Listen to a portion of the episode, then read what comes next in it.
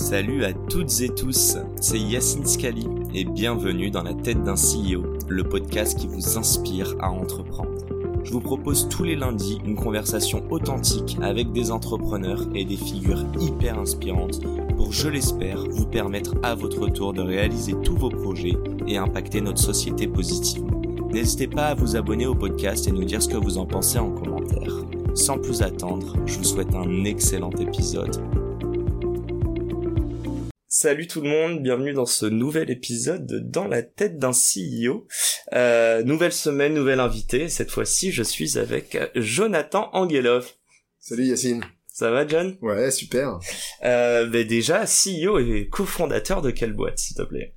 Écoute, je suis un des cofondateurs d'Aircall. Alors, je suis pas le CEO, euh, je suis General Manager Europe et Asie-Pacifique. Ben, nou nouvelle pour ce pour ce podcast, mais euh, mais il est intéressant de mettre la lumière un petit peu aussi sur des euh, des, des GM. Donc, euh, raconte-moi un petit peu ce que fait Aircall du coup, et quand est-ce que ça a été créé, nous faire un, nous peindre le paysage un peu. Alors, Aircall, ça a été créé en 2014 avec l'ambition de révolutionner la téléphonie d'entreprise. Donc, on a créé un outil simple qui est une une application mobile, euh, desktop, euh, iPad, tout ce que vous voulez, euh, pour passer et recevoir ces appels pour les entreprises. Donc un petit peu pour imaginer, imager la chose, on remplace le téléphone fixe que vous avez tous connu si vous avez vous travaillé dans une entreprise classique où il y a une boîte noire posée sur votre bureau ou le téléphone mobile qu'on vous fournit en plus. On remplace tout ça par des logiciels qui sont installés sur vos ordinateurs. Euh, professionnels et sur vos smartphones personnels. Donc ça vous permet de pas avoir plusieurs devices pour la même utilisation finalement. Et la grande différence d'Aircall euh, par rapport à la téléphonie classique que tout le monde a pu connaître, c'est qu'on va s'intégrer à l'ensemble des outils métiers que les entreprises utilisent déjà, notamment les CRM, les outils de helpdesk. Et donc on va être capable d'équiper les centres d'appel des entreprises, euh, les équipes commerciales, les équipes de service client, les équipes RH, enfin toutes les équipes au sein d'une entreprise qui ont besoin de recevoir et de passer des appels de manière plus ou moins intense. C'est quoi vos, enfin je, tu parles de use case un peu. C'est quoi le premier use case? C'est quoi? C'est plutôt euh, plutôt customer success ou plutôt non sales? ouais plutôt service client. Service client a été au début d'Aircall notre notre moto pendant pas mal d'années. Donc de dire une entreprise a un service client, un service client ça se passe par email, par chat, mm-hmm. mais également par téléphone. Et moi même je dirais que c'est le canal le plus important pour une entreprise puisque c'est le canal humain où on a une personne au, bout du fil, où on crée une interaction unique, où on crée un événement unique, dont normalement on se souvient beaucoup plus qu'une simple euh, discussion par chat.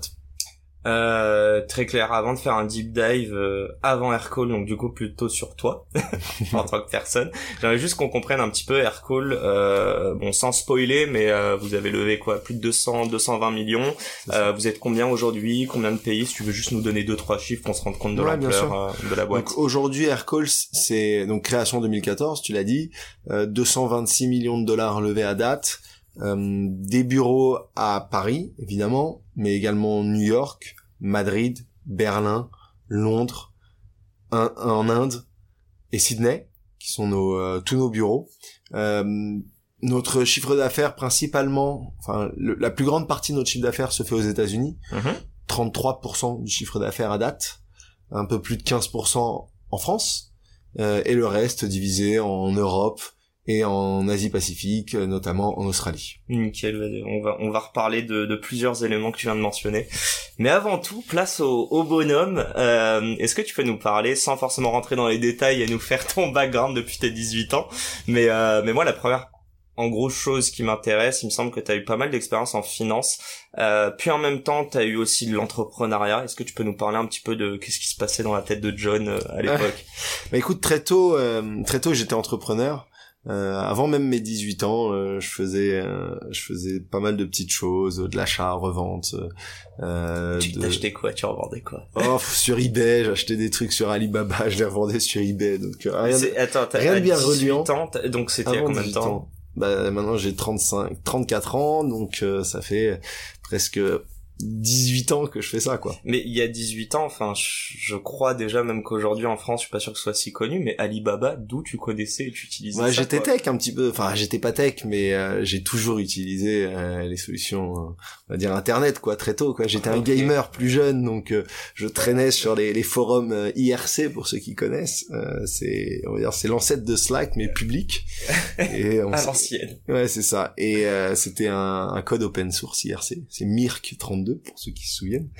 Et euh, non, j'ai toujours été assez tech et j'achetais des objets euh, sur internet. Et Donc vibe un peu commercial quand même. Ouais, vibe toujours un petit peu commercial. Après mon, ma vraie ma vraie première expérience, euh, on va dire entrepreneur, c'est plutôt vers 18-19 ans quand j'ai acheté mes mes premières chambres de bonne. Euh, parce que il fallait que je paye mes études, j'avais pas de sous de maman maman papa et, euh, et il a fallu que je me débrouille pour gagner des sous pour pouvoir commencer des études et pouvoir vivre euh, euh, on va dire un lifestyle correct. Et donc j'ai j'ai fait des crédits étudiants comme pas mal d'étudiants. Sauf que moi j'ai pas utilisé l'argent des crédits étudiants comme il aurait fallu. Euh, je me suis amusé à acheter des, des, des petites chambres de bonne dans Paris. À 18 ans ou 20 ans à 19 ans là à ce moment-là. Ok. Attends juste tu payes comment ton école du coup? Ou en fait t'as bah avec les loyers l'objectif d'acheter des chambres de bonne était d'avoir des loyers. Donc ouais, mais ils demandent pas de payer upfront ton école normalement? Si, mais ça m'a suffi, on va dire que ça m'a, j'ai fait 10, j'ai fait 10 crédits étudiants, en fait. Ah ouais, ok, d'accord. D'accord, voilà. Et en fait, j'allais dans chaque banque. Euh, t'as pris combien en tout? Bon, à peu près 300 000 euros, et puis ça m'a permis d'acheter plusieurs, plusieurs appartements. Et moi, je remboursais tous les mois les, les banques. Et il y a, euh, il y a 7-8 ans, j'ai décidé de tout rembourser, tous mes crédits d'un coup, un peu plus de 7 ans maintenant, c'était bien avant Aircall, euh, presque une dizaine d'années, j'ai dit attends, je vais tout rembourser maintenant, et je vais repartir pas de zéro, parce que du coup j'avais accumulé un peu de patrimoine, euh, mais ça m'a permis d'un petit peu euh, cleaner, on va dire, mon, mes dettes, et d'un autre côté, euh, voir où j'en suis d'un point de vue financier. Donc du coup, tu, avant que tu revendes tout ça, euh, c'est pas indiscret, t'avais combien d'appart? Est-ce que tu fini tes études d'ailleurs? Bien sûr, bien sûr. J'ai fini mes études. J'ai fait, j'ai fait une école de commerce classique. Et, euh, et c'est vrai que pendant mes études, bah, je vivais, je vivais plutôt bien. Hein. Mes copains étaient plutôt tous de bonne famille, euh, aisés, et moi j'étais plutôt sans famille, pas aisé. Et mais je vivais mieux qu'eux, donc euh, j'ai pas trop à me plaindre parce qu'en fait, je gagnais très tôt de l'argent euh, qui me permet qui me permettait et de souvenir et de subvenir à mes besoins, mhm. mais également de payer mes études et de vivre plutôt bien et de manière décente. Même si pendant presque plus de la moitié de mes études, j'ai aussi travaillé. Euh, euh, j'ai aussi travaillé. Tu parles, euh, tu parles, de tes stages là Non, non, ou bien sûr il y a les stages, non, mais j'ai aussi travaillé. J'ai fait des petits jobs. J'ai été livreur de journaux, j'ai été livreur de pizza. Euh, je faisais tout en même temps. C'est-à-dire que oui, j'avais l'immobilier. Alors l'immobilier me permettait surtout de rembourser des crédits et de gagner un petit peu d'argent en top. Il fallait quand même que je puisse vivre. Et donc je travaillais. J'étais, j'ai été caissier, j'ai été livreur de pizza, livreur de journaux. j'ai fait de l'accueil. Enfin, j'ai fait tous les petits jobs euh, possibles et imaginables. J'étais serveur et euh, tout ça, c'était très sympa parce que ça m'a appris la vie, ça m'a appris euh, euh, différents métiers, ça ça m'a également ouvert un peu l'esprit sur sur ce qui se fait, ce qui se fait pas en entreprise, etc. Et donc c'était très c'était très constructif pour moi et je ne peux que le conseiller à tous les parents qui entendent peut-être ce genre de podcast c'est de même si vous avez les moyens, c'est d'apprendre à, vos enfants l'humilité et de les laisser travailler et les pousser à travailler très tôt. J'espère qu'ils nous écoutent. euh, D'ailleurs, à parté, euh, ça c'est c'est moi qui suis curieux et je suis sûr pour euh, les jeunes parisiens ou non mais qui veulent acheter un appart. Il y a 18 ans, tu l'as payé combien ton premier appart? Je l'ai payé. Euh... Fais-nous mal. non, écoute, c'était pas donné déjà. Hein. Ah ouais pas du tout donné. Je l'ai je l'ai enfin c'était pas cher j'aurais vu en x2 en, en 20 ans euh. oui oui largement mais je l'ai payé c'est simple 30 000 euros avec les frais d'agence et là l'appartement faisait 7,5 mètres carrés ah loi Carrez. Je veux dire 30 000 euros, quoi. C'est ouais. l'apport, normalement, mais ok, je comprends. Non, mais 7,5 mètres carrés. Mais il y avait 20 mètres cubes, pour ceux qui connaissent l'immobilier. Quand t'as les 20 mètres cubes, t'as le droit de le louer. Alors, c'était un sixième ah, étage. Ah, t'avais un plafond. Euh... Non, il était haut. Le plafond, enfin, il faisait 2 mètres 70, mais ça suffisait. 7,5 fois 2,70. Enfin, c'était 2,80, je crois. Et, euh, et ça suffisait, et je pouvais le louer. Ouais. Euh, Et 30 000 euros, alors il faut voir, hein, c'était un sixième étage, sans ascenseur, des parties communes dans un état mais mais lunaire encore aujourd'hui. Hein, C'est vraiment. Euh, tu aurais habité? Euh, Est-ce que moi j'y aurais habité? Non, je crois pas. Honnêtement, si, non, mais j'ai vécu dans pire. Hein. J'ai vécu dans un foyer de, de jeunes travailleurs à, de mes 16 euh, à mes 17 ans, 18 ans, et c'était pas facile. Hein. J'avais comme colocataire des, des cafards. euh, je, dans mes dans mes vêtements, je retrouvais des cafards dès que je prenais une chemise. Donc c'était pas facile en vrai. Euh, tout est faisable. Il suffit juste de se dire que demain sera meilleur. Donc non, en vrai, en vrai j'y aurais habité. Euh, j'y aurais habité sans problème. C'est pas indiscret, juste pour comprendre un peu du, le milieu dont tu, duquel tu viens. T'as as grandi où, euh, dans quel cadre? Écoute, alors j'ai j'ai une histoire assez particulière. Euh, moi j'ai grandi à Paris, je suis né à Paris, mhm. dans les beaux quartiers, dans le 16e arrondissement. Jusqu'à mes 12 ans, ma maman, enfin ma maman est une euh, immigrée bulgare. J'ai pas de papa, je suis né de père inconnu. Euh, ma mère a fait un déni de grossesse de 8 mois, donc bref, assez compliqué. Okay. Et euh, donc grandi dans les beaux quartiers jusqu'à mes 12 ans. Euh, à 12 ans, ma mère perd tout. Elle se fait escroquer. Euh, elle perd tout ce qu'elle a. Euh, après, les saisies s'en suivent. Et un jour, un matin, euh, les huissiers débarquent à la maison. Et ils viennent saisir tout, tout, le reste, tout ce qui encore, tout ce que ma mère possédait. Moi, j'étais là, je partais à l'école. Okay. Une assistante sociale vient, me prend et me dit, écoute, tu, tu vas nous suivre, tu vas partir en famille d'accueil et euh, tu reviendras pas acheter ma, maman de sitôt et euh, prends tes affaires etc et donc là c'est vrai que il y a un moment un peu difficile où tu te retrouves ailleurs tu changes de vie. Je me retrouve dans une cité euh, HLM hein, vraiment euh, euh, en banlieue parisienne à Sucy-en-Brie euh, la fosse rouge pour ceux qui connaissent qui sont curieux. Et c'est vrai que là c'est un petit peu difficile hein, on change de cadre on arrive tu restes affilié au même lycée ou pas? Euh, est-ce que je non je suis pas au lycée à ce moment-là je suis au collège. Tu... ah ouais ok d'accord. Je suis au collège à, ce moment-là c'est je suis en troisième. Ouais. Et euh, je suis même en quatrième. Et en fait c'est assez compliqué. J'arrive dans une ZEP zone d'éducation prioritaire. Mhm. donc l'éducation est prioritaire mais les études ne le sont pas. Mhm. euh, dans ces dans ces établissements c'était franchement euh, violent. Très violent même. Euh, et euh, et voilà et bon la vie continue. Moi euh, la, beauté de la, jeunesse et de l'être humain c'est que on se rend pas compte vraiment de ce qui se passe. Je pense qu'on s'en rend compte plus tard qu'en fait bon on continue sa vie. Et puis la vie continue. Moi je suis heureux j'ai des copains je me fais de, nouveaux copains. Euh, et euh, et j'apprends autre chose que que Paris 16 et, et ça m'a forgé pour la vie. Je pense que ça m'a changé à jamais et je n'ai plus jamais été le même de toute manière. J'ai changé de look j'ai changé de choses. Ouais. je suis peut-être revenu en arrière mais bon voilà. Euh, et ensuite j'ai fait mes études la vie et t'as fait comme étude t'as fait donc le SCP c'est ça, ouais, ça. Ok comment on sort de ZEP pour aller à l'ESCP à tous ceux qui pensent que c'est pas possible. euh, alors honnêtement euh, on... ça se fait pas. Ça n'arrive pas. toi? Écoute j'ai eu peut-être un peu de chance peut-être un on va dire un petit peu de résilience mais euh, je suis le premier étudiant de l'ESCP j'ai pas un bac général non plus du coup. Okay. parce que quand t'arrives de ZEP il euh, y a pas de seconde générale pour toi pas de première etc donc j'ai fait, un bac techno. Euh, j'ai fait un STT à l'époque. Okay. euh, ce qui est l'équivalent d'un STG aujourd'hui. Et donc tu tu sors bah tu te démerdes quoi. Euh, écoute j'ai ils l'ont découvert tard. Ils, ont tellement, je pense, pas l'habitude à l'ESCP d'avoir des étudiants euh, avec ces profils atypiques que ça a été découvert assez tard par un de mes professeurs qui a dit ah, mais écoute euh, t'es le premier étudiant de l'ESCP qui n'a pas fait un bac général et ce qui était encore plus difficile c'est vrai que sur tout ce qui est maths finance et tout il y avait il y avait pas mal euh, de troncs communs que je connaissais pas vu qu'en en STT t'as pas les dérivés t'as pas pas mal de choses que t'es censé apprendre en, en mhm. première terminale donc il a fallu un petit peu se débrouiller avec les moyens du bord. Euh... Et comment tu t'y retrouves? Écoute, tu t'y retrouves par le boulot, par la résilience. T'as fait prépa ou... Non, j'ai pas fait de prépa évidemment. avec un bac STT, ça serait compliqué. Mais mais honnêtement, les études, c'est on m'a martelé toute ma vie les études, c'est important, c'est important. Alors oui, c'est important, mais c'est vraiment pas tout et loin de là.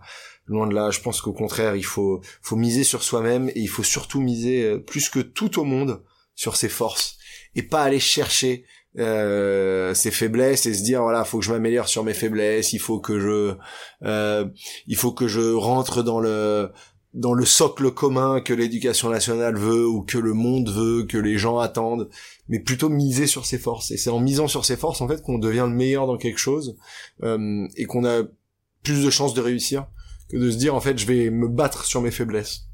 Est-ce que tu, euh, enfin par rapport un peu à, ce que tu viens de nous raconter euh, et, et, le récit un peu de ton enfance, est-ce qu'il y avait une sorte de enfin de revanche sur la vie? T'étais dans quel mindset? En fait j'essaie de comprendre et tu peux nous introduire carrément Aircall hein, par la suite. Euh, mais ouais j'essaie de comprendre euh, pareil tu nous parles de rien connaître aux dérivés euh, le mec a bossé pendant t'as fait combien de stages en finance? Bah beaucoup c'est donc euh, c'est un peu enfin il y a presque beaucoup de paradoxes si si, si on a des strong beliefs mais juste essayer de comprendre ouais t'es dans quel mindset et comment t'arrives à, à, à l'entrepreneuriat quoi écoute j'ai faim j'ai faim comme jamais. Euh, il y a une petite étoile au fond de moi qui m'a toujours dit. C'est quoi avoir faim? C'est être riche? Non, c'est pas ça.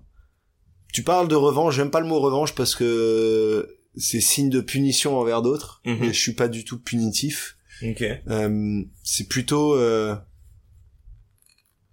j'ai une revanche peut-être vers moi-même et peut-être je voulais aussi rendre fier ma mère qui a euh, qui a malgré tout essayé de, de, de m'éduquer comme elle pouvait euh, dans des situations très difficiles. Euh, mon maman, ma maman est décédée, mais euh, mais elle a essayé et j'avais cette forme toujours de que quand j'étais étudiant ou quand je travaillais ou quand j'ai commencé Aircall, hein, peu importe, c'est de vouloir finalement lui offrir ce qu'elle m'avait offert dans mon enfance jusqu'à mes 12 ans. Mmh et pouvoir euh, pouvoir voir euh, sa mère fière en fait. C'était vachement fort. Et donc il y avait une forme de faut que j'y arrive dans tous les cas. De toute façon je l'échec n'était pas une n'était pas une solution n'était pas une issue au contraire. Euh, même si les échecs m'ont beaucoup forgé. Et euh, et quand quand tu commences quelque chose, quand j'ai ça en moi, c'est quand je commence quelque chose, j'y vais à fond. Je suis très très très dans le détail, peut-être trop, certains te diront. Olivier, mon associé, te le dira. Jonathan est vachement dans les détails, il regarde tout, il, connaît tout, et ça j'aime, je suis comme ça. Euh, c'est un, un défaut, mais c'est aussi une qualité, je pense. Euh, J'aime les gens qui sont pointilleux. Mm-hmm. Et, écoute, les, les, les, choses commencent. Euh, L'aventure Aircall commence avec comment une, une, une idée hein, de base qui est de dire la téléphonie d'entreprise c'est c'est trop compliqué ça ça se cale pas avec euh, t'as vu ça dans quoi toi? J'ai vu ça dans quoi c'est-à-dire? Euh, je veux dire tu dans quel as vu, je me suis rendu compte que c'était compliqué. Ouais bah, dans mes stages en fait tu vois tu en parlais tout à l'heure de mes stages. Mm-hmm. alors stage en salle des marchés euh, même premier boulot en, en salle des marchés. Euh, beaucoup beaucoup de téléphones dans les salles de marché. Euh, quand t'as un problème avec un client, t'as un doute sur ce qu'on t'a dit, etc. Tu peux demander à l'IT de réécouter un appel, c'est extrêmement compliqué. Pour qu'il ait accès à la bande sonore. Pour qu'il ah ait accès à la bande sonore, c'est vraiment très à l'ancienne. Pourtant, c'est des, des systèmes ultra chers. Euh, les systèmes de téléphonie dans les salles de marché, je crois que c'est 1000 euros par poste et par mois. Ok. Il y a combien de postes en salle de marché qu'on se rende compte Autant de personnes qui travaillent. Donc euh, une salle de marché, je sais pas, on prend l'exemple de la salle de marché de Natixis, c'est peut-être 300 personnes. Okay. Euh, la salle de marché de la Société Générale à Paris, c'est peut-être 400, euh, 500 personnes. Il y en a plusieurs en plus. Voilà, il y en a plusieurs. Donc c'est vraiment, voilà, c'est des grosses structures. Et, c'est vrai que je voyais ces, ces box, qu'on appelle des box, qui sont les téléphones. Je me disais, mais c'est pas possible, quoi. C'est, c'est, archaïque. Euh, quand on veut réécouter un appel, c'est compliqué, je te disais, mais alors je ne te parle pas de quand un nouveau collaborateur arrive, où il faut lui installer la téléphonie, où il y a deux, trois mmh. personnes de l'IT qui viennent, qui testent, qui réessayent, le numéro de téléphone fonctionne, fonctionne pas. Bref, il y avait toujours un problème. Euh, et en plus, bah, chaque call était très individuel. Donc tu fais un call avec une personne, un appel même qui dure 30 secondes, c'est si tu veux le réécouter, c'est très compliqué, quoi. Parce que c'est pas connecté à un outil client, c'est c'est tout est euh, sur le moment. C'est comme un Tokiwoki. Techniquement, c'était chiant en fait sur l'onboarding, sur l'installation, mais en plus de ça, il y avait un problème sur un peu le partage des connaissances en interne. Euh. Hmm, pas que en interne, même pour toi, c'est-à-dire de dire, je peux pas à aucun moment, euh, si j'ai un doute sur ce que j'ai pu dire et échanger avec cette personne, je suis incapable de m'en souvenir. Et puis même, je vais aller plus loin, t'es incapable de te souvenir euh, de de toutes les personnes avec qui t'as pu parler. Hmm. Et donc si t'es incapable de te souvenir Excuse-moi. Désolé, j'ai essayé de me retenir, mais j'ai pas réussi. Il allait sortir. euh, en fait, euh, tu peux avoir des dizaines de conversations par jour. C'est pas évident de se souvenir avec quelle personne tu as dit quoi. Et donc c'est vrai que c'est pratique de d'être capable justement de faire ça et puis même de dire euh, tiens je vais aller dans la fiche client de telle personne et je vais réécouter mes derniers appels avec lui. Bref, le postulat était plus que c'était trop compliqué. Et Olivier et moi, on s'est un petit peu, on s'est rassemblé un peu autour de cette idée tu, tu le connaissais Olivier à la base Non, non, on se connaissait pas. Euh, c'est l'entrepreneuriat qui nous a vraiment rassemblés. Et euh, juste, juste pour comprendre, vous deux, vous cherchiez un cofondateur sur cette Non, non, même pas. En fait, c'est euh, Thibaut Elzière qui est notre premier investisseur via eFounders okay. euh, qui nous a rassemblés, qui nous a présenté l'un et l'autre, et puis après il nous a fundé avec eFounders, et donc c'était très bien. Ça nous a permis de, de, commencer assez rapidement avec un petit peu de sous, avec un précide finalement. Ouais. Euh, et l'aventure a commencé en 2014 avec cette ambition de rendre, de simplifier la téléphonie d'entreprise, donc de se dire quand une personne dans une entreprise veut passer ou recevoir un appel, il faut que ça soit simple à mettre en place, mais également simple à déployer et surtout simple à dans l'utilisation au jour le jour et dans euh, euh, l'approche de je veux euh, euh améliorer mon service client, donc euh, reconnaître la personne quand la quand la personne appelle, euh, remonter la fiche métier, mhm. lorsqu'un un service commercial a fait des appels sortants, rendre les personnes plus productives, plus rapides, etc., etc. Et, et, à ce moment-là, donc si je comprends bien, vous avez compris qu'il y avait un bordel sur ce côté-là. Mais est-ce que la solution c'était déjà de se dire ok une cloud-based application Enfin, est-ce que vous étiez déjà ah dans le VoIP Est-ce que ah ça existait? Euh, C'était quoi un peu le Alors, c'est quoi VoIP Parle-nous un peu de cette industrie. Non, non, mais là c'est tu tu complexifies quelque chose que nous-mêmes on n'a jamais complexifié parce que bah, du coup tu le voyais comment ni Olivier ni moi ni mes associés tech euh, ne venions de des telcos ouais donc nous on est parti d'un postulat simple c'est euh, comment on en fait quelque chose de de compréhensif pour tout le monde et je vais te dire après sept ans dans la téléphonie d'entreprise dans le la VoIP comme tu connais Aujourd'hui, quand je parle avec quelqu'un de la VoIP, on se comprend pas trop, quoi. Ouais. Eux, ils utilisent des mots très techniques, qui rentrent dans des complexités. Là où nous, on a simplifié euh, la téléphonie d'une entreprise pour que n'importe qui puisse la comprendre. Donc on est 100% cloud, évidemment. Mhm. On est capable de déployer la téléphonie d'une entreprise où que soit cette société dans le monde. En quelques minutes, je suis capable de déployer le centre d'appel euh, de d'un e-commerçant euh, en, en Allemagne en cinq minutes le prérequis, au Japon, Internet, etc. Voilà. Le seul prérequis, c'est qu'il ait des ordinateurs et Internet. Bon, à première vue, normalement, c'est tu, tu, les as déjà, et, et donc ça, c'était ça l'ambition. Et quand on a réussi à, à, faire ça, on a compris déjà par l'attraction qu'on avait du marché, où beaucoup de gens venaient vers nous et disent voilà, c'est incroyable ce que vous faites, euh, on a besoin de solutions de téléphonie qui s'intègrent aux outils, etc. Et donc on s'est engouffré dans cette brèche à fond on a créé finalement ce premier phone system et vraiment on était les premiers à créer de la téléphonie d'entreprise qui se déploie instantanément dans le monde entier en quelques clics mm-hmm. et en plus qui va s'intégrer à tous les outils métiers que ces entreprises utilisent déjà. Euh, bon, je vais, je même une question, non, non, je la garde pour après. Euh, non, je voudrais juste qu'on parle un petit peu du lancement, euh, ou du, un peu post-lancement. Vous êtes allé faire un incubateur aux US. Mm. Euh, tu le disais en, en, en, intro que ça représente euh, un tiers, et donc j'imagine c'est le premier pays hein, euh, de, ouais, de vos c'est clients. le premier pays. Ouais. Euh, ouais, qu'est-ce que ça vous a apporté en fait de vous lancer aux US presque si tôt euh, D'ailleurs, je sais pas exactement quand est-ce que c'était. Euh, est-ce qu'il y a un moment où euh, la France a dépassé les US et puis en fait les US sont revenus et ont représenté le plus gros pays, ou dès le départ c'était les US quoi? Dès le départ, le focus a toujours été US. On s'est toujours dit, si on veut réussir dans le software, dans le logiciel. Bon, il n'y a pas vraiment besoin d'expliquer pourquoi, mais... On doit réussir aux US. Ouais, On doit réussir aux US. La terre promise, quoi. Voilà. Et euh, ça voulait pas dire qu'on mettait en, en, en retrait la France ou les autres pays européens qui, qui font partie de notre ADN, puisqu'on Mhm. est français, on est très fiers d'être français, moi le premier. Euh, mais on avait vraiment une ambition qui était de dire on va partir aux US très tôt. Et on a donc postulé à divers incubateurs. Un des premiers échecs euh, a été d'être refusé de YC. Ok. On s'est dit mince, c'est dur. Pourquoi? Bon, Vous êtes euh, fait recaler à quel niveau dans le process de YC vers la fin, Ok, quand même. aux entretiens et, et là ça tu prends un coup dur tu te dis bon en fait on n'est pas cool on n'est pas bon on n'est pas les meilleurs euh, On est quoi alors c'est dur quoi Euh, on, on est on est des on est les besogneux nous on est les gars du qui vont bosser plus que les autres et qui vont y arriver mais à la force du poignet pas à la force euh, intellectuelle je pense à ce moment-là Mhm. et écoute, on a été pris chez 500 qui était pas plus mal, je vais te dire, parce que c'était des bureaux euh, euh, partagés avec toutes les autres startups de 500, contrairement à YC où t'es chez toi tout seul à bosser en fait. Euh, Ta baraque, euh, Voilà. bien chère. c'est ça. Et nous, du coup, on était, euh, on bossait dans des bureaux sympas, c'était vraiment cool, euh, 500. Et ça nous a permis un peu de nous lancer vraiment aux US, euh, d'y aller vraiment fort. Que- Quelle année là? Là, on est en 2015, on Ouais. est l'été Un 2015. an, euh, un an Ouais, après, un an. On est l'été 2015, on part euh, juin, juillet, août, septembre, donc euh, quatre mois. Non, c'était juillet, euh, août, septembre, octobre, pardon.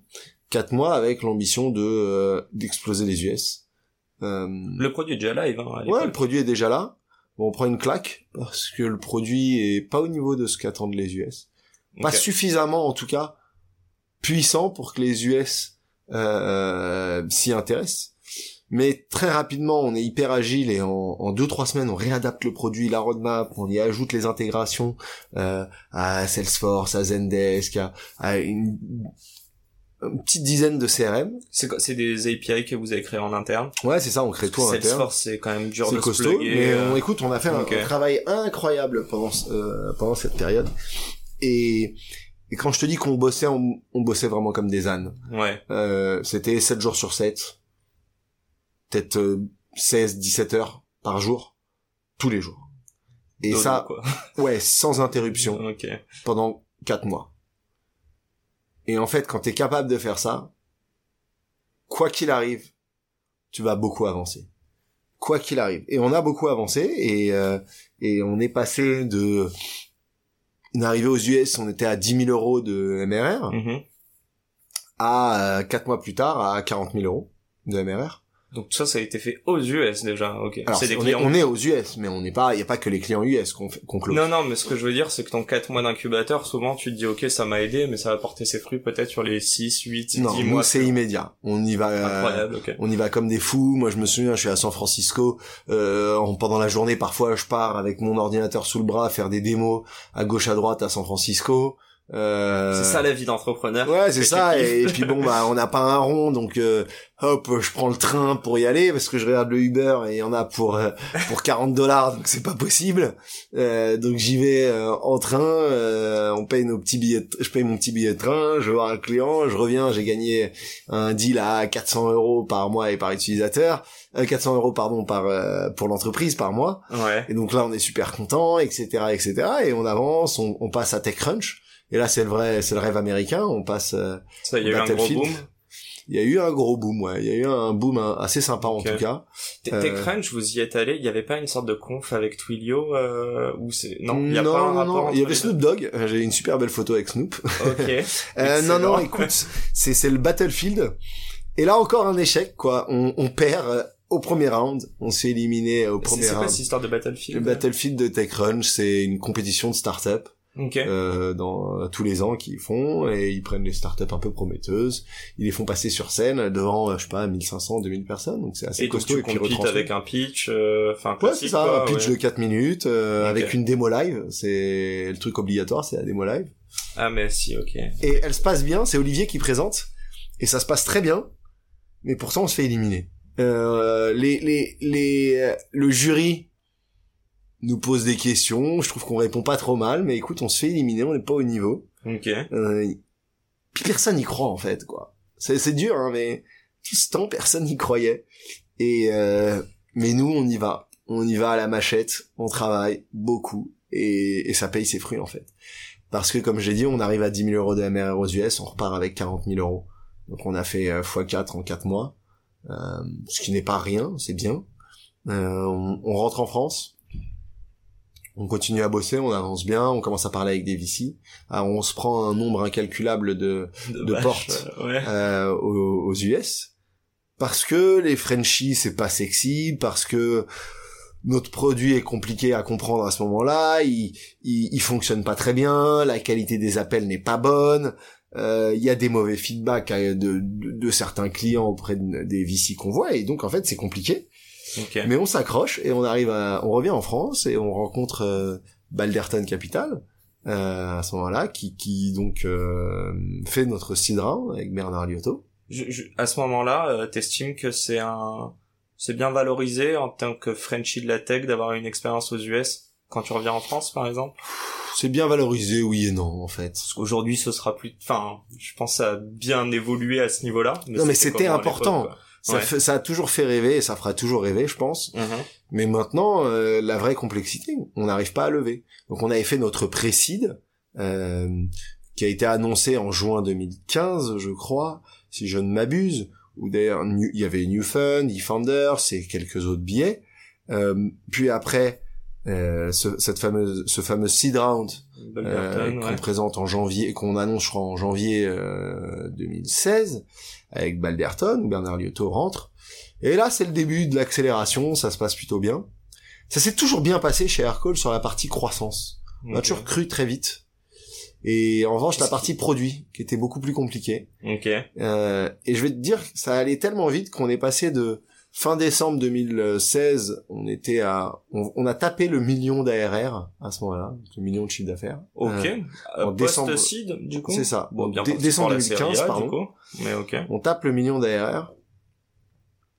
Et euh, six mois plus tard, sept mois plus tard, on a triplé en fait. Ok. Passé de 1 à 2,5 je crois, quelque chose Donc là, comme ça. 2017, quoi. Non, on est en 2016 là, on était Ah oui, non, tu 2016. me disais, ok, ça. ouais. Et là, euh, Fin de- on se dit on va refaire un round, comme d'hab. On commence à regarder à gauche à droite, ça marche pas. Personne s'intéresse à nous, comme d'hab. Produit fonctionne mal. Attends, 3 millions d'ARR, personne s'intéresse à vous. Produit qui même, fonctionne non mal, Ouais. produit qui fonctionne mal, euh, ça fait peur, etc. hein, de- de ah ça bah oui, on, on s'est battu toute la, on se battait toute la journée pour que le produit fonctionne mieux, pour que la qualité des appels soit meilleure. Et Et on est en 2016 à ce moment-là. co- comment juste t'expliques aujourd'hui le succès d'Aircall, même à, à l'époque, hein, je, je- vous avez fait pas mal de modifs sur le produit, euh, mais euh, comment t'expliques qu'avec un produit qui n'est pas euh, à la hauteur de toutes les attentes, vous arriviez à enregistrer au moins 3 millions d'ARR, quoi? Parce que Vous êtes des génies de la vente ou... Euh... une grosse force commerciale, une très grosse force commerciale. Et puis mine de rien, un produit certes qui n'avait pas une bonne qualité d'appel, Ouais, mais le produit était révolutionnaire dans son approche. ouais c'était toujours mieux que la, C'est ça. la boîte Et c'est ce qui nous a sauvés. box, euh, ouais. C'est vraiment ce qui nous a sauvés. C'est le choix du produit. Un marché énorme, un produit qui est révolutionnaire dans la mise en place d'un centre d'appel en quelques minutes, peu importe où dans le monde, euh, des intégrations à des outils métiers, vraiment une valeur ajoutée énorme d'un point de vue produit. Et donc ça se vend en fait. Et une force commerciale, des équipes qui, vraiment ont cartonné euh, d'un point de vue euh, d'un point de vue vente. Et et ça ça a fonctionné. Et et donc on on, on commence notre on entame notre série A et en fait euh, bah, euh, on, on- on obtient des term sheets. Et finalement il y a Balderton qui dit écoutez laissez tomber votre série A. Je la remplis la série A et on y va et on continue. Ah, donc ils l'ont l'idée aussi à Balderton ils l'ont idée direct. Il y a même pas eu d'autres entrants à ce moment-là et après, bon, bah, c'est la suite, hein, on, on continue, on, on y va, et on, on, fait, on fait nos, nos deux premières années de, de, à partir d'un million d'ARR, on fait x3, et le reste des années, ça aura été du x2. Ok. Euh, et là, si on est en accélération, mais toujours euh, dans la difficulté de la qualité des appels, des de réussir à fixer ça. Et finalement, on y arrive. Fin 2018. Euh, fin 2018. Avoir un produit efficient. Plus de problèmes de qualité. Ok. On, on, a, on crée nos propres plugins. On, on- un travail monstrueux, des équipes dédiées rien qu'à la qualité au sein d'Aircall. Et là, ça change tout et on, on, on prend un virage qui est très fort fin 2017, qu'à un moment ça ne fonctionnait pas, donc on se dit on va arrêter de vendre de produits. Et on ferme la vente. On vend plus. Les vendeurs sont en charge de Ok. appeler les clients et de comprendre pourquoi ils sont pourquoi ils ont pas une bonne qualité d'appel. Vous aviez un gros churn à l'époque? Très costaud. Ouais, ouais, très fort. Mais malgré tout, on croit, hein, c'est ça qui est beau. Parce qu'il y, a- il y a quoi? Il y a du 5-10% qui sera jamais, qui est inévitable un peu pour un SaaS, mais, tu- Non, non, mais c'était vraiment du, du... En- si on parle en grosse churn, on, dev- on a on est au plus bas on a dû tomber à 70% Ah oui, quand même. Donc c'est costaud Oui, ok. Euh, mais toujours de la croissance c'est la beauté c'est toujours de la croissance une Mais on et on arrête de vendre juste pendant un mois juste pour comment comprendre les problèmes et commencer à fixer on fixe fin 2018 c'est bouclé. Donc c'est que du produit, le feedback de tes clients. produit euh, qualité comprendre comment on peut les aider etc. Customer success aussi Que- ou? énormément de customer success. Ils sont Euh, combien aujourd'hui sur une team de, de presque 600, tu me disais? Écoute, ils sont une euh, une bonne cinquantaine, je dirais. Full time, hein, Ouais, un, petit, un, un petit peu moins peut-être, mais environ 50. Et et je les remercie tous les jours parce que c'était pas facile hein, de garder Mm. les clients à cette époque. C'était pas facile de les convaincre euh, de nous écouter sur les recommandations, sur tout ça. Mais finalement, ça fonctionne. Et puis fin 2018, euh, de- euh, début 2018, pardon, les problèmes sont réglés Mhm. et on attaque euh, on attaque euh, une phase différente qui est déjà on fait on close notre série B euh, on emménage dans des super beaux bureaux euh, qui sont nos, encore nos bureaux actuels qu'on a on a un peu poussé les murs euh, et c'est une phase euh, incroyable hein, qu'on vit depuis plus de trois ans maintenant qui est en très forte accélération du chiffre d'affaires une structuration d'équipe Mhm. je le disais au début du podcast on est près de 600 personnes on Ça, grossit combien par an environ? En croissance? Ouais, euh, l'effectif. alors ah en effet l'effectif? Ouais. euh, en début d'année au début du Covid donc en mars 2020 on est à peu près euh, 200 personnes Ouais. Après, on enregistre une série, série C, série puis une C, série puis une D. série D Ok. et on est euh, fin d'année là on sera 600 Ok. année prochaine on sera 900 Ok. plus de 300 personnes à recruter sur Grosse, euh, grosse. Ok. voilà sur euh, sur 2021 donc très très grosse accélération même Je, je veux pas t'embêter, mais je sais que ton temps est, est compté, mais j'ai quand même une dernière question à te poser vraiment sur Aircall. Euh, et puis après, je te poserai deux, trois petites questions euh, classiques. Euh, en plus, enfin, chronologiquement, on y arrive. Vous levez, euh, je vais peut-être pas les chiffres exacts, mais environ 65 millions, je crois, en, donc série C en 2020, Mm. euh, et euh, série D de un peu plus de 120 millions, je crois, en Mm. 2021, là, il y a quelques mois. Euh, bon, désolé hein, si je me suis trompé sur les Non, chiffres. Ma question est simple. Euh, on parle d'un runway en général de 24 mois entre deux, euh, deux levées de fonds. Euh, même 65 millions, j'imagine que quand t'as levé 120, il restait un petit peu de cash. Ouais, bon. Donc, pourquoi en fait? Pourquoi être allé relever aussi rapidement? Et peut-être tu peux nous faire, enfin, je sais pas s'il y a eu un impact, mais on parlait un peu du Covid parce que nous, euh, Hmm? un peu novices, on se dit il y a un effet Covid dedans, mais peut-être qu'on se trompe. Écoute, euh, alors les 65 millions, pour le coup, on avait entamé avant le Covid, on avait entamé notre, euh, on avait entamé notre série C Mhm. parce et il nous restait du cash à ce moment-là. On est assez euh, efficient au niveau burn. Nous, on a toujours fait euh, 1 euro de burn pour 1 euro d'ARR. Ok. Toujours. On a burné 1 euro, on doit gagner 1 euro d'ARR. Donc de récurrent. Mhm. Donc assez efficient. Mais on est en janvier 2020, juste avant le Covid, et on entame, on se dit, on va lever. Parce que en fait, on est en time to market, on a du cash, on est bien, on a à ce moment-là un an de runway, donc on est tranquille. Ok. Et on se dit, mais il faut qu'on lève parce qu'il faut qu'on accélère, parce que le marché est en plein boom, il faut y aller. Et euh, on lève. Enfin non, on lève pas. On arrive en mars 2020 et là, panique à bord, les VC se Vous êtes en, en on est en sous term sheet. On euh, est sous term sheet. Ok. Et là, euh, pas mal se retire, panique, disent on sait pas où ça va, c'est la cata, le monde s'arrête, etc. Mais malgré tout, on close notre levée. Alors à une valeur plus faible, dans des conditions moins bonnes, mais on la close. Et euh, s'ensuit une, une, une, un moment un peu difficile où on- nos clients actuels réduisent pour certains la voilure. Mhm. En revanche, plein de nouveaux clients arrivent.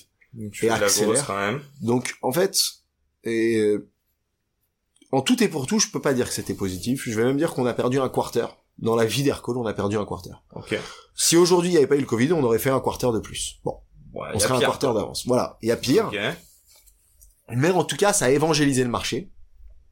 Et euh, on arrive euh, en 2021 et euh, en mai là, on, et on se dit, euh, il faut qu'on on va relever parce que finalement, en fait, cette situation euh, de télétravail, de tout ça, il y a une vraie explosion de l'utilisation du Les UCAS, chiffres étaient CCAS. C'est-à-dire Les pour, chiffres étaient pour que tu me dises qu'il y en a qui se rétractés, que vous avez pris des termes moins bons. Non, mais si nos chiffres sont bons, oui, oui. Tu remets, euh, tu remets le couvert un an plus tard, c'est que. euh, Nos chiffres sont très bons. On a fait le fameux.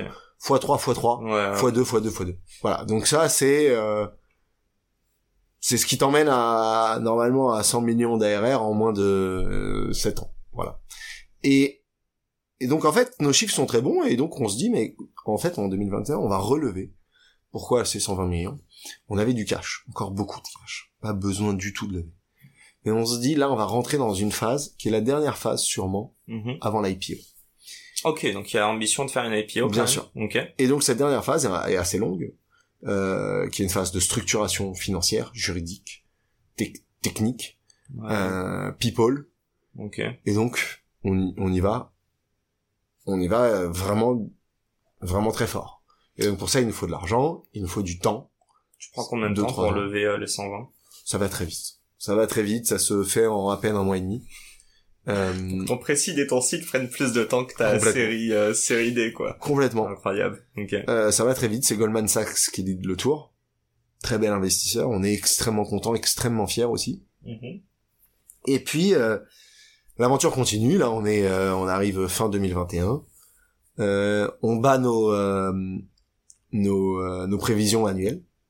On avait annoncé un chiffre à nos investisseurs qui été un petit peu surpris. Ils disent wow, c'est c'est déjà gros, vous êtes sûr?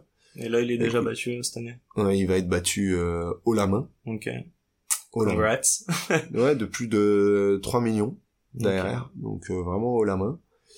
Et euh, et c'est une fierté, c'est une fierté parce que c'est des équipes qui arrivent, c'est une entreprise qui vit, c'est c'est des ambitions au sein de la- au sein de l'entreprise qui se réalisent, euh, le statut de licorne, même si moi j'en ai euh, personnellement rien à, à, à cirer. C'était ma dernière petite question. J'en ai rien à cirer, mais euh, les- ça valorise les équipes. euh, Bah, alors, se faire reconnaître euh, pour ça, bah c'est quelque chose de valorisant. Non, c'est pas li- la licorne, mais là tu nous parles en plus de devenir public. Mais euh, du, du coup, pour boucler un peu ce, cet échange, mais euh, j'allais dire qu'est-ce qu'on te souhaite, mais j'ai envie de te souhaiter l'IPO. On la souhaite pour quand? Ouf, l'IPO c'est encore une étape. Hein. Me souhaite pas l'IPO, c'est pas, c'est, c'est- ça reste Bon, une étape. Je te C'est- souhaite d'être heureux et de, C'est de et de rendre fier ta maman en tout cas. Et je C'est pense ça. que c'est déjà pari réussi. Non, mais c'est mes équipes moi que je veux rendre fiers.